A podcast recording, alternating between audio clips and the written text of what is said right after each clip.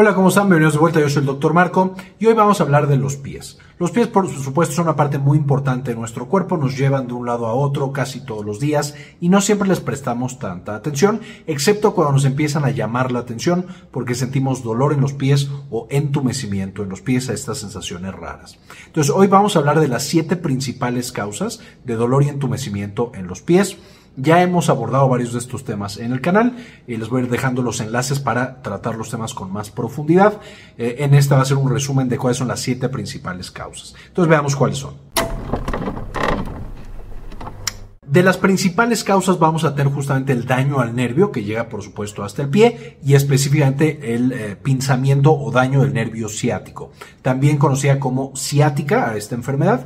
Por supuesto tengo la inflamación entre un disco y otro, ya sea del disco y después del nervio y eso hace que la transmisión hacia el pie y desde el pie, es decir, los estímulos para mover el pie y los estímulos de sensaciones que vienen del pie estén severamente alterados y pueden llegar a causar con el tiempo un dolor crónico severo si es que no se trata a tiempo. Y ya lo hemos platicado con mucho más detalle en otros videos, el manejo del dolor por ciática y en general del dolor de espalda baja, pero definitivamente una de las principales causas es la ciática, el daño al nervio ciático eh, o la radiculopatía, que todos son nombres que le damos a esta misma enfermedad.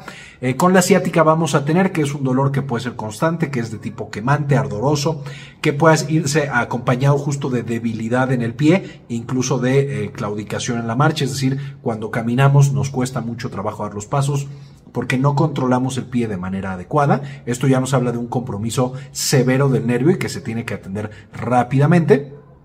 Cuando solo hay componentes sensitivos, este olor de nuevo puede ser constante, pero puede aparecer también cuando estamos mucho tiempo parados, porque eso comprime aún más ese nervio y genera aún más inflamación.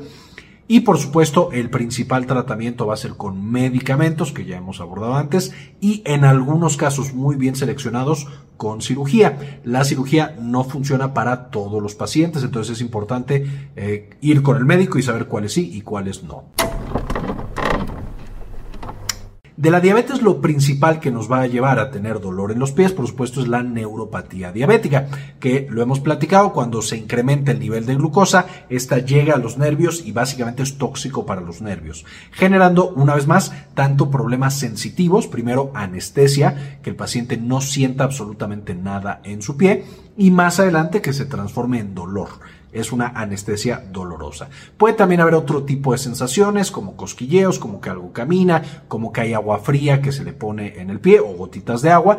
Todas esas son sensaciones asociadas a la neuropatía diabética y que más adelante, por supuesto, puede llevar al pie diabético en la que ya se suman lesiones, infección y finalmente la amputación de ese miembro cuando, por supuesto, no se trata de manera adecuada. Esta neuropatía diabética igual va a ser todo el tiempo, va a ser constante, eh, no se va a asociar con momentos del día ni con estar parado o no.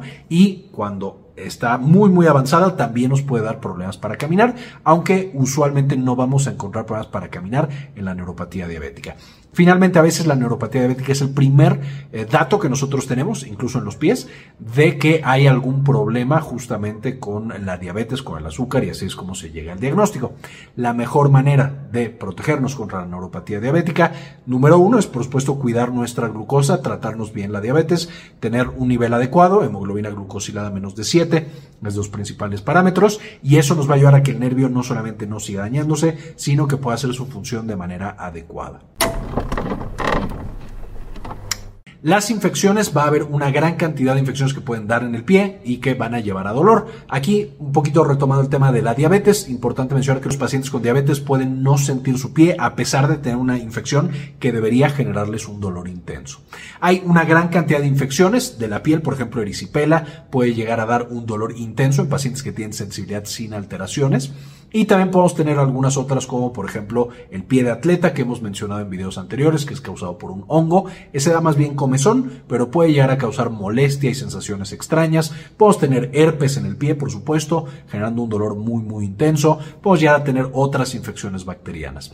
Lo característico de las infecciones bacterianas que llevan a dolor es que empiezan de manera aguda. A lo mejor yo hoy estoy bien y mañana ya tengo un dolor intenso, a diferencia de lo que pasaba con la diabetes y con la radiculopatía o el, nervio ciático que va muy lentamente incrementándose hasta llegar a ese nivel máximo de dolor. Entonces la infección puede atacar de manera súbita puede llegar a darnos algunos síntomas extra. Es decir, me duele mucho el pie, pero aparte está enrojecido, se ve rojo, se ven lesiones en la piel, cosa que de nuevo con la diabetes y la radiculopatía no nos sucedía. Puede llevar también a fiebre, pérdida del apetito y malestar general. De nuevo, estos no se repiten con las causas anteriores que hemos mencionado. Específicamente, este va a ser un dolor quemante, igual sentimos que nos queman específicamente la piel y al tocar vamos a tener más dolor justamente porque estamos tocando una zona lesionada. El tratamiento va a ser relativamente sencillo cuando se detecta a tiempo. Van a darse antibióticos si es una bacteria, eh, antimicóticos si es un hongo y en caso de que la infección sea muy muy severa y haya incluso pérdida de alguna parte, que, haya necrosis, que haya una infección muy muy severa, puede incluso llegarse a eh, debridar, es decir, a quitar tejido muerto que esté infectado o a drenar abscesos. No es lo frecuente con el pie, eh, especialmente si no hay una neuropatía, pero si tardamos mucho en encontrarlo, por supuesto ya pueden aparecer este tipo de complicaciones y requerir un tratamiento mucho más agresivo. Evidentemente vamos a tener una gran cantidad de vasos sanguíneos que llegan hasta nuestro pie para darle sangre oxigenada y que haga todas sus funciones. Y también vamos a tener vasos sanguíneos que se llevan la sangre de nuestro pie. Los que la llevan son arterias, los que la sacan son venas. Podemos tener problemas en ambas. Podemos tener un trombo que hace que ya no llegue la sangre hasta el pie. En el caso de tener justamente esta trombosis en el pie, va a ser un dolor agudo, es decir, de repente aparece y nos agarra muy fuerte. El pie se va a ver pálido justo porque no le está llegando llegando la sangre a todos lados y vamos a tener comprometidos los pulsos muchas veces del pie y también el llenado capilar. Cuando nosotros tocamos el dedito que se pone blanco, lo soltamos se vuelve a poner rojito, eso es el llenado capilar. Eh, cuando hay un problema por una trombosis que llega al pie, ese llenado capilar se pierde porque de nuevo no está llegando sangre a ese sitio. Eh, va de nuevo a doler y a empezar el dolor de manera muy muy intensa sin que nadie eh, o nada lo alivie. Y cuando nosotros subimos los pies del paciente el dolor muchas veces se intensifica porque es más difícil todavía que llegue la sangre. Si a lo mejor pasaba un chorrito cuando le agregamos gravedad ahora sí no pasa nada y tenemos una isquemia más severa esto puede ser usado como un diagnóstico y el tratamiento por supuesto es quitar justamente ese trombo de manera rápida para no comprometer las otras estructuras que tenemos en el pie. Y por supuesto, quitando el trombo, se quita también el dolor. Por otro lado, vamos a tener las venas que se llevan la sangre de ese pie. Esas venas pueden tener también una insuficiencia y es conocido como varices. Estas varices, de nuevo, la vena tendría que ir empujando la sangre hacia el corazón. De pronto tienen como un estiramiento, como un chipote en una llanta, y la sangre se queda ahí atascada. Eso puede llevar a coágulos también, o eh, y a trombos, por supuesto, o más frecuentemente simplemente a la varice que ya no está funcionando de manera adecuada y que esa sangre que está ahí concentrada genera dolor también.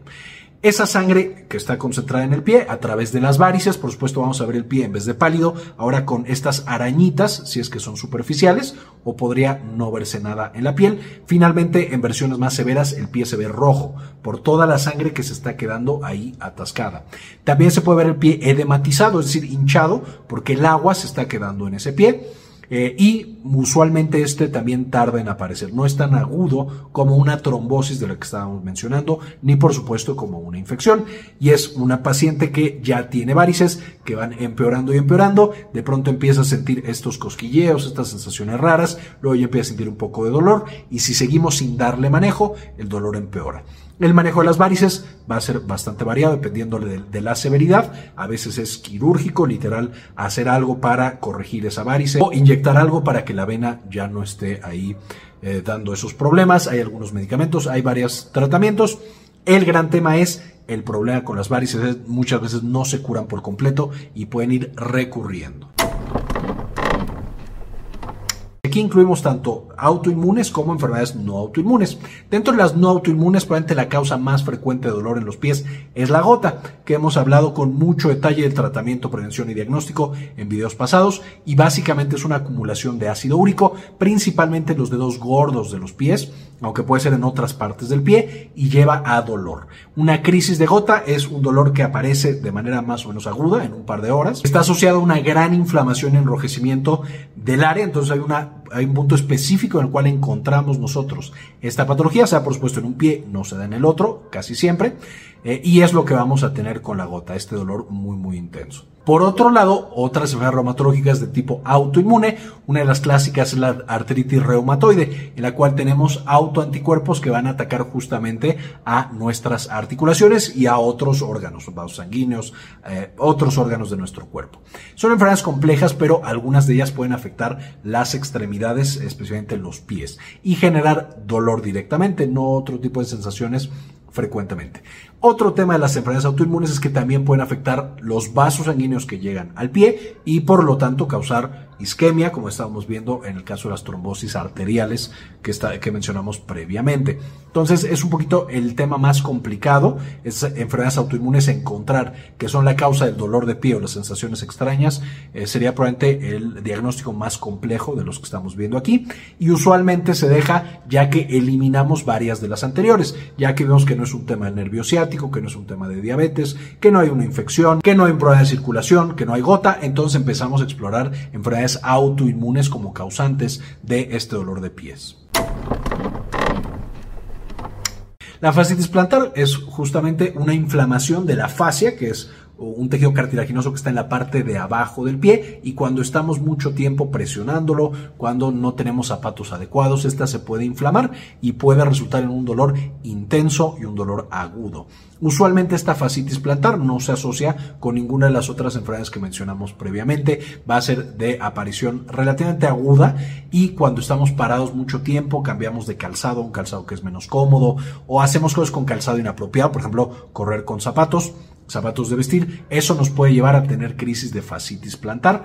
Eh, usualmente el tratamiento de esta fascitis plantar es eh, relativamente sencillo con antiinflamatorios no esteroideos, eso desinflama la fascia y mejora el dolor.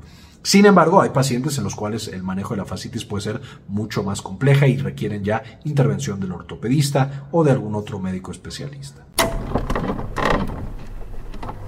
Y aquí vamos a tener que el pie va a tener una estructura específica para poder hacer todas las funciones que necesita hacer. Cuando una persona tiene pie plano, tiene dedo en garra, tiene dedo en martillo, algunas asociadas a otras enfermedades como la diabetes y otras simplemente porque la anatomía de ese paciente es de esa manera, puede llegar a dolor intenso. Este dolor intenso se va a asociar más cuando el pie se utiliza, porque anatómicamente no tiene la forma adecuada para darle ese uso y muchas veces vamos a necesitar o una cirugía para corregir estos defectos anatómicos o zapatos y calzado especial, las famosas plantillas, pueden llegar a funcionar en algunos casos, ya que el ortopedista evalúa si se requiere o no se requiere cirugía, puede mandar también estos otros eh, aparatos y estas otras eh, ayudas justamente para que la anatomía del pie se ajuste y ya no se presente el dolor. Una vez más, esto es ya con el uso del pie, eh, nos, por ejemplo, aparece cuando acabamos de despertar o es mucho más raro, y también ciertos tipos de calzado pueden empeorar ese tipo de dolor de pie y sensaciones extrañas. Y básicamente esta es la información que quería compartir con ustedes el día de hoy, espero les parezca muy útil y que entendamos que por lo menos es lo más probable que está pasando con nuestros pacientes cuando ya con dolor de pie o con estas sensaciones extrañas. Esta no fue una lista de todas las enfermedades, va a haber algunas otras que pueden por ahí escapársenos, pero son definitivamente las más frecuentes. Con esto quisiera, antes de irme, agradecer a algunas de las personas que han decidido apoyar al canal con una donación de uno o de dos dólares al mes, porque realmente nos permiten hacer este tipo de investigaciones y compartirla con todos los demás. Y en esta ocasión le quiero dedicar el video a Catherine Guerra, Julio César, Bajo la Lupa, López Aceves Juan Diego, doctora Susana Vidal, eh, Farmacias Oceas de Ecuador, Hermelín Jared González, Antonio Guizar, Jubeljana Nordvik, Aldo Novelo, María Eugenia Sobrino, doctor Mineralín, eh, Gilberto Argueta, Javier Mejía, Hernán Gustavo, Sandy Oliva, Ana Karen Tejeda y Enrique Segarra. Muchísimas gracias por todo el apoyo que nos brindan cada mes. Realmente permiten que hagamos todo este trabajo. Con esto ahora sí terminamos y como siempre, ayúdenos a cambiar el mundo, compartan la información. Quería comentarles también que ya tenemos activada nuestra clínica en línea, Clínica Cares. Eh, nos pueden encontrar en clinicacares.com.mx para agendar alguna consulta. Principalmente atendemos los temas de salud de la mujer y también, por supuesto, consulta general. Si tienen alguna duda, alguna consulta, aquí en clinicacares.com.mx nos pueden encontrar.